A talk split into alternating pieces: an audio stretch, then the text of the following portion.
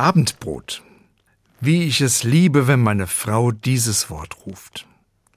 Bei uns ist Abendbrot meist wirklich ein Brot mit einem leckeren Belag. Ich liebe diese gemeinsame Mahlzeit und ich brauche sie auch. Gibt es kein Abendbrot, knurrt mir ordentlich der Magen und ich werde unleidlich. Mutter Therese hat einmal gesagt, nötiger als Brot braucht der Mensch die Gewissheit, erwünscht zu sein.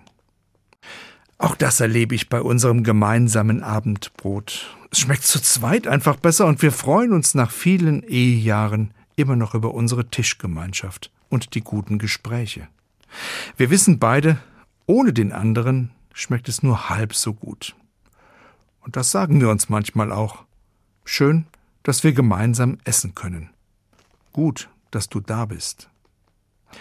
Wenn wir mit unseren beiden Kindern telefonieren oder skypen, die schon lange aus dem Haus sind, sagen wir ihnen manchmal, wir haben gerade Abendbrot gegessen und ihr habt uns gefehlt.